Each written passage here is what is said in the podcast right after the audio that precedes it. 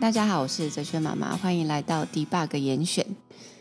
上次我逼了大叔去看看了《怪物》这部电影，那这一次大叔呢也邀请我看了一部他非常非常不推荐的电影。邀请，对，对记得是邀请。我刚才说邀请，他邀请我去看他非常不推荐的电影。没有非常，只是不推荐。就是这部片是《僵尸一百》，在 Netflix 上面都可以找得到。我先介绍一下《僵尸一百》，其实顾名思义，它就是一部僵尸片，然后它是一个日本的电影。那这个剧情它非常的单纯，那当然就是在一般生活的日子，突然有一个上班族在上班的过程，他遇到了整栋大楼的僵尸，但是他的情绪是非常反差的，因为他觉得他终于要自由了。整个城市都是僵尸的状况下，到处做着自己想要做的一百件事情，就是成为僵尸之前的一百件事。于是他过得非常的开心跟快乐，然后去找了他的朋友，到最后呢，还成为一个可以拯救每个人的英雄。这就是这部片的剧情了吧？应该还没有没有再多了吧？好，我补充一下，他其实很有趣的反差，是因为你你前面没有讲这这个年轻人他的背景，他其实一开始是一个满怀希望进入职场的年轻人，那他是一个非常乐观的人，其实一开始有刻画他的个性，但是他发现他以为进到了一个梦想的公司，结果没想到他被压榨的不成人形，就发现他的人生怎么会黑暗到这种程度，所以这个反差就成为大家。早上起床看到满街人都变僵尸的时候，你会觉得哇，这个世界要毁灭了。他顿了三秒钟以后，他觉得他的人生从黑白变彩色了，因为他明天不用再上班了。我不小心就接进来说了，我没有非常不推荐。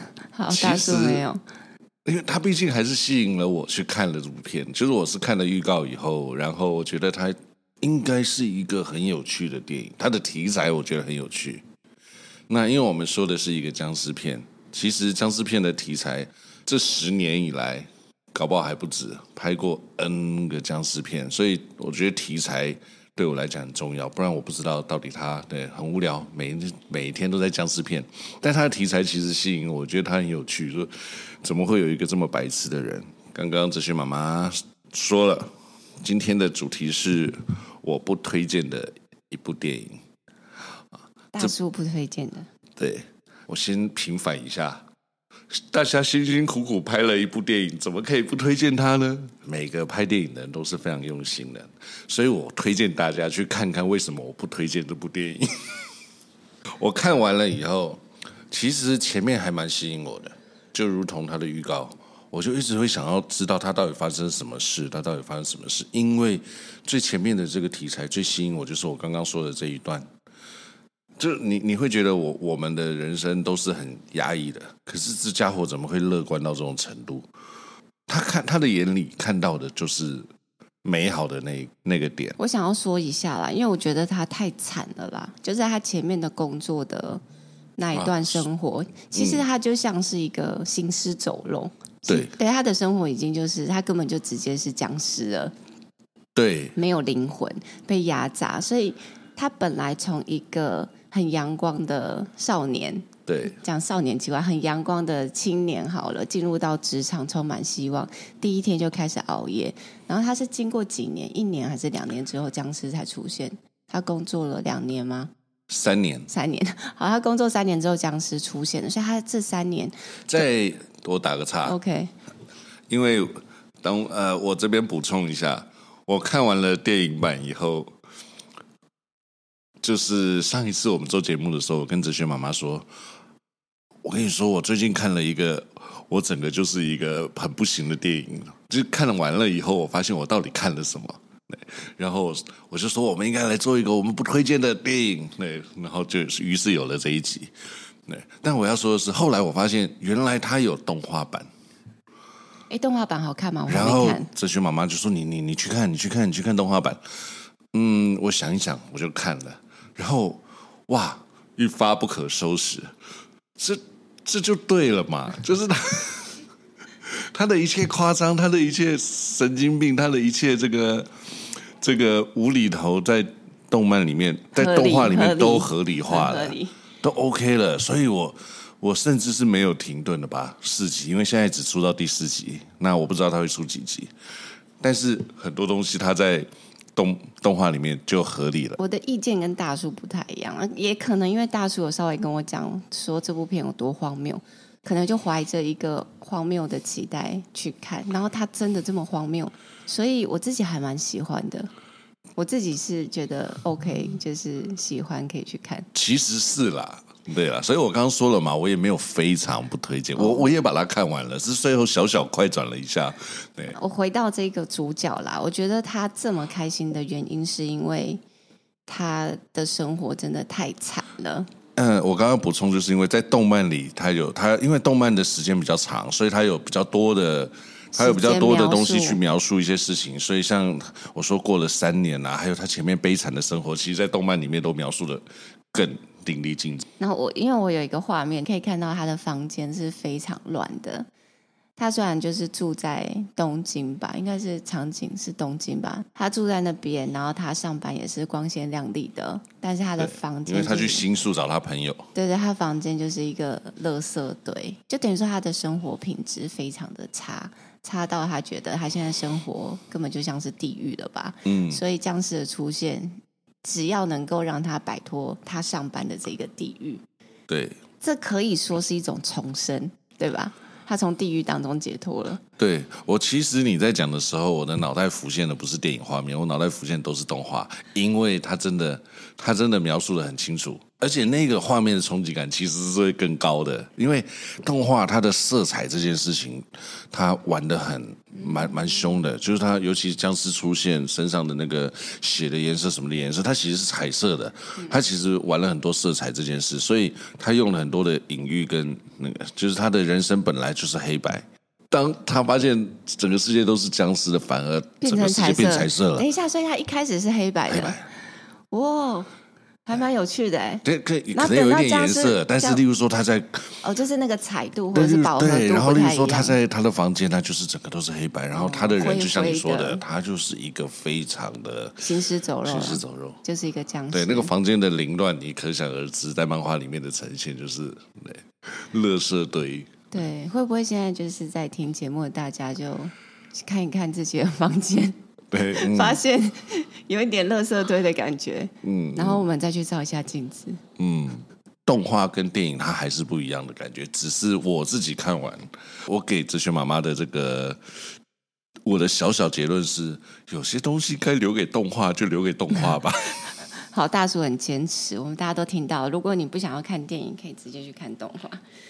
不过我推荐电影是因为它很很荒谬，那我可能就。本来就是喜欢一些荒谬的事情，然后因为我我喜欢看那种梦幻小说，超越现实的，可是他把一切写得非常合理。比如说像《百年孤寂》就是这种小说嘛，它就是魔幻小说。你知你知道你知道你第一本送给我的书是什么书吗？是什么？《百年孤寂》。对，你看我多喜欢那本书，我前几个节目还有提到那一本书，它就是魔幻写实，因为它不是。然后我看不过一百页，知道吗？就那个。矿工还是什么？一开始是不是？对对对，他那个家族有点复杂，对，我就停在那个地方，就一直过不去。就是你头过身就过了，你看过那个，你其之后就有机会我再试一下。我本身就喜欢那种魔幻写实，他就是超级不合理的事情，他用他写的非常的就是世人现实生活中会发生的事。我可能就是比较喜欢这种类型，所以当我看到这么荒谬。但是又这么写实的片的时候，我就蛮喜欢的。其实它里面有一个很关键的点，就是他是橄榄球选手，应该就是以前学学生时代的吧？对，所以就是因为这件事情，让我觉得在电影里面很浮夸，很浮夸。我快速讲一下这个，现在电影很喜欢用 callback 这件事情嘛，它就是最后的结，它的最后的结束的地方就是呼应它最一开始。可是他从头到尾都在呼应啊，就是他他是橄榄球选手的这个身份，嗯，让他从一开始活到了最后。但是，对啦，但是一开始他的主管就跟他讲说：“我知道你是橄榄球选手，那那又怎样？他在现实生活当中，他一点用处都没有。嗯，这不是现实生活。哦，所以他在讲的就是说，并不是没有用处，某个程度他是靠这个活到。”最后的。对，就是你觉得最没用的东西，反而会在最关键的时候发生效用。其实这个在动画里面更多，动画它比较多地方可以去刻画这些事情，甚至去做一些回忆。动画里面有很多的回忆是他以前的。好，我们解释一下学生时代为什么他是橄榄球选手的这个身份会帮助他活下来，因为他就用这个技巧到处闪避僵尸，无论他在跑的时候。在冲撞击的时候，或者是他在用重击，完全都是运用他这个运动员的身份，然后来躲避所有的僵尸。所以他的这是他的基础，然后那也是为什么他可以活这么久的一个很关键的原因。嗯，讲到橄榄球，会让我觉得他其实这整部片都是用一个非常夸大的手法。但是他想要表现，就是我们在生活当中，可能有很多人家会觉得这个兴趣又没有用，你干嘛花这么多时间在这上面？这一点用处都没有，或者是你应该要赚更多钱啊，你应该做更有意义的事情啊，就是会去否定一些呃我们很有热忱，但是他看起来好像没有用的东西。然后我觉得他是想要借着这个电影去放大这件事，极度的夸大，所以在一般。呃，比如说资本主义社会，或者你就是要赚钱，就是要工作，就是好好的成为一个社畜就好的这个价值观里面，可能没有办法赚很多钱的东西都没什么用，你不需要花太多时间，你稍微有兴趣就好，等等。他想要放大这件事。嗯，所以你觉得哲学妈妈，你觉得你现在的技巧，在当这个社会变僵尸社会的时候，有哪些东西是可以用得上？就是我可能会咨商他吧，然后试着去感化他。嗯，我听起来就是你没有求生的技能，因为你第一时间就被他干掉了。没有，我还还尝试着要去咨商他。没有，他可能还是要付钱吧。哦，好了，会给你一颗脑。这部片呢，《僵尸一百》啦，我还有一些想要探讨的啦，就是我想要聊一下这部片，因为我其实是蛮喜欢的。他在这个脉络当中有一个非常重要的事情，就是除了他是。橄榄球选手，所以他可以躲掉僵尸。他也不是无所事事的耍废，他就是要去做成为僵尸之前一定要完成的一百件事情。嗯，那他的清单其实又跟大家一样，没有说什么很特别，都是一些很琐碎的小事情，比如说要跟朋友道歉、跟空姐喝一杯、在家里露营，其实他都很生活。他其实要反映是这么简单的事情，为什么平常他也没有时间去做？对。其实这些事情是我们平常就可能有机会可以去做的，但是我们都没有想到要去做。他第一件事情就是可以放松在家里喝啤酒。没有没有，他的第一件事情是把家里打扫、啊、把家里打扫干净，对，把家里打扫干净。所以其实他根本不喜欢他现在的生活，他其实也很想要打扫家里。可是，在他原本的生活形态当中，他根本没有余力去做这件事情。嗯。对，所以我觉得这点你还蛮有趣的，就是当你列出了一百件成为僵尸以前你非做不可的事情，它并不是什么真的很遥远不可能的事，它都是一些很生活琐碎的。嗯，这其实就在提醒我们，是不是有一些这样子的事情，可能不需要等到世界末日或者是僵尸大军来临的时候，我们平常有没有这些我们非做不可的事情，我们现在就可以去做。嗯，这是他要强调的重点之一。我觉得还有另外一个重点，他在强调，就你有时候是会被社会或被这个体制约束的。所以他其实当他放开了自己的那个束缚以后，他觉得非常非常非常快乐。可是他最后又回到了那一个，因为他他们去水族馆。那个剧情补充一下，剧情补充，你先补充。好，就是他去完成他想要做的事情，但是他们听说就是有人在水族馆里面避难。那因为水族馆都是鱼嘛，所以他们没有粮食的问题。嗯，反正他就是一个避难中心。那大家都会想要去水族馆。那他想要去水族馆有一个原因是，水族馆里面有那个一套衣服是防鲨鱼咬的。就是鲨鱼都咬不破那一个衣服，所以他觉得他穿了这个衣服，他就他就他就变成变身成为超人，他可以拯救人类，他就所向无敌，因为他有一项是他想要拯救每一个人。那他为了这件事情，然后就跟他其他两个伙伴一起出发到水族馆。所以他到了水族馆以后，发现这个水族馆小小的这个王国一样。没想到这个在这个王国里面的 leader 是他以前上班的时候的主管，主管就是这个一天到晚凌虐他的这个主管，瞬间他又回到了那个体制，他又回到了他当初的那个职场的那个情境下。对，我觉得这边很有趣的是，他本来已经这么自由奔放，然后充满各种能力跟能量，就他已经完全变成不一样的人了。可是当他遇到他的主管的时候，他回到这一个环境氛围，意思就是说，他主管就是在那个水族馆里面的 leader 嘛，所以他把他创造成另外一个职场。就是另外一个工作环境，它有阶级，然后大家都很辛勤的工作，你才可以获到一点点的奖赏。那大部分的，就是食物还是被把持在高层上面，其实下面的人再怎么努力也吃不到好吃的食物。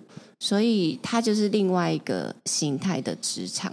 然后当他进入到这个氛围，他原本的能量、原本的能力、原本的开朗瞬间消失，而且他就被控制了。其实我本来会。以为说他可以不要理他，或者是他再也不管他。我现在又不是你的下属，对，但是他被威胁了。我觉得他不是被威胁，是他某一个程度啊，某个程度应该这么说。他为了他的朋友啊，他为了他的朋友留下，因为他的主管就跟他讲说，如果如果你希望你的朋友可以待在这边，待这边的话，你就得要工作，你就得要留下来。可是当他的朋友找他一起离开的时候，他是不愿意的。对。所以其实我觉得他不是完全为了他的朋友，他是因为他的奴性。奴性，对。而且我觉得这是一个阴影，就是说他会马上恢复到那一个没有能力的自己，被责骂的自己。比如说我们在职场的时候，常常会遇到这个状况，就是说当一个人他想要改变的时候，他如果再回到一个他非常害怕的情境，他就会丧失丧失他现在所有的能力，他会恢复到那个时候的自己。所以这个完全。是跟心理的，是对对对，因为他当他回到那个情境，他就会回到他当初可能，例如例如说受创伤，嗯，或者是有一个极大阴影，他就回到那一个可能十年前没有能力或者是很无助的那一个状态。所以当他进入到水族馆的时候，那一个氛围已经让他唤醒他所有的阴影跟奴性。他又不相信自己，说我可以靠我自己的力量活下来。他已经有这些事实了，他已经。还是不足以支撑他。对，他已经冲锋陷阵了，他也超级有能力，而且活得超级开心的这些事实都存在。可是，在那一刻，他居然瞬间崩溃、崩塌了。就是他他建立起来的这些自信会瞬间崩塌掉。对对对，他既然不相信自己，但是他其实是有能力的。所以，有的时候我们在智商的过程，真的会遇到这个状态。你明明就具备，你面对你环境。的所有的能力跟能耐，就瞬间你不，你又开始不相信自己。对对对，关键不是你做不到，是你不相信，你以为你做不到，对，你不相信你做得到这件事情，对对对对，也就是自信心又又又被对，其实他是被自己的想法所困住了，在那个时候困住他的就不再是环境了，嗯，是他自己的想法，是他以为他做不到，嗯，然后他就开始反抗。对，对，然后我就开始，然后我就开始快转了。大叔有一个他最不能，他最不能接受，因为他那时候跟我讲说，这片他很不推，是因为后面变成了这样。大叔，你讲一下那些你无法接受的一切。其实前面就虽然也很无厘头，但是我都我都觉得也还蛮有趣的。对，就在这瞬间，他们到了水族馆，就当然所有这个你以为。你以为你已经巩固好的堡垒以后，你以为你已经设下来的所有的这个防护，它总是会有漏洞的。那于是他们建立起来这个堡垒出现了漏洞，所以让外面的僵尸跑进来了。这个水族馆就有一些僵尸掉入了一个池子里面。那这个是养鲨鱼的池子，可想而知，鲨鱼吃了这些僵尸以后，就变成了僵尸鲨鱼。那在他们逃亡的过程，这个僵尸鲨鱼跳出来了，跳到岸上，然后准备要攻击他们。然后他们就说：“没关系，大家不要慌张，不要慌张，因为他现在已经没有行动能力了。他是鲨鱼，他在陆地上是没有任何的能力的。”对，话讲完，这鲨鱼就长出了六七只脚，人的脚，它就变成了一只行走的鲨鱼。我瞬间崩溃了，我说是什么玩意儿？好，对不起，相可那个我相信哲学妈妈很能够接受这个画面。对啊，很合理啊，很合理哦，很合理啊，因为他就是吃了僵尸啊。所以我说啊，所以我说，如果说其实我动画还没演到这边，动画还没有画到这边。哦，如我现在我可以想象，我在看动画的时候，如果他出现的这件事情，我也会觉得很合理。但是，可是因为，但是就算是在现实生活当中，他的逻辑是说得通的，所以对我来说，他不会在瞬间长出来啊。他就已经变成僵尸，他这个生物我们又不理解，哦、我们怎么可以知道他不会？OK，好，其实我也还我也还能够接受。好，最不能接受的是，就是他穿上了他，他最后为了要拯救，然后他也找到了主角，也找到了他要找到的那个法器，也就是说他的变身鲨鱼装。对，瞬间他变成了咸蛋超人，不是咸蛋超人，类似啦，类似咸蛋超人，对，很日本的。你不要讲咸蛋超人，没有人知道，那个是超人力，超对对对，超人力霸王。他忽然瞬间变成了超人力霸王，我就觉得，对，你也跳太快了吧？就然后马上就变成了这个战士大战僵尸的，对不对？战士大战那个哥吉拉的戏码。对，他反正就是一个英雄跟怪物打架，嗯、然后最后英雄胜利了。胜利了。好，我要讲一下这个，我觉得这个是这部片想要传达的讯息，因为我们每个人小时候都有梦想，对吧？对，我知道日本人他们其实很重视梦想，比如说他们的一些实境节目，他们的聊天一定会聊到说你的梦想是什么。你就是一个必须怀有梦想去追求梦想的人，梦想对对他们来说是很重要的。嗯，那当然，我们小时候都会有一些很不切实际的梦想。那我觉得它也是一个夸饰法，它是想要凸显说，你不要放弃你的梦想。它再怎么不可能，在这部片里面的逻辑，你都有实现的一天。你说小时候有人想说啊，我的梦想是超人。我的梦想就是想要变成英雄，拯救每一个人。大家都会觉得哦，就就就这样，这是不可能实现的。嗯。但是按照这部片的逻辑，因为它就是一个超越现实，但是它又非常写实的剧情。嗯。所以他的那个梦想在里面实现是非常合理的，没有逻辑的错误，是很合理的。它是一个电影嘛，它不是现实世界。可是，当他做完这件事情之后，他想要成为英雄，拯救每一个人，然后他在他的清单上划掉，那去激发了他的朋友想要做的事。比如说，他其中一个朋友是他想要当一个喜剧演员，嗯，然后他另外一个朋友是想要当一个拯救人的医生。这两点可能本来都是他们怀抱的梦想，可是当他进入这个社会之后，他就觉得不可能。我怎么可能去当喜剧演员？这根本活不下来。或者是我怎么可能？去当医生，他可能对自己没有自信，就会去否定自己原本的初衷以及他最想要做的事。所以他是用一个极度放大的手法，就觉得当英雄或者是当超能力霸王去跟人家打斗，这个是不可能的。但是连这件事都可能，连这件事都可能，还有什么不可能的事？所以相对来说，成为一个喜剧演员、当医生，都是再合理，甚至再有机会不过的事。连当英雄他都做得到了，对，你还有什么办不到的事呢？我觉得他搞笑啦，他是一个喜剧片，男主角的阳光是非常有感染力的。有啦，他选角选的还对，他的乐观、阳光跟笑容，对，在一个僵尸片里面是非常反差的。对，我自己个人推荐的原因是，他这是一个手法，就是他用一个超越你想象的手法去凸显他想要传达的讯息。嗯，所以他才有办法成功的去传达出我们的日常有多么的僵尸，多么的行尸走肉。嗯，因为他要用一个极度欢乐去对比嘛。嗯，他要用一个太开心的状态去对比，说其实你现在的生活根本就惨到惨不忍睹的意思。他没有这样子的对比，嗯、其实对比不出来啊。我们已经太习惯现在的生活。嗯，他在用一个强烈的对比，比如说橄榄球的这件事情，去对比说你觉得无用的事情，它超级有用。最后，他再用一个强烈的对比，说连当英雄都有可能的，你生活还有什么事情是不值得你去追求，是不可能的吗？嗯，好，总之这就是我推荐的原因啊。我推荐。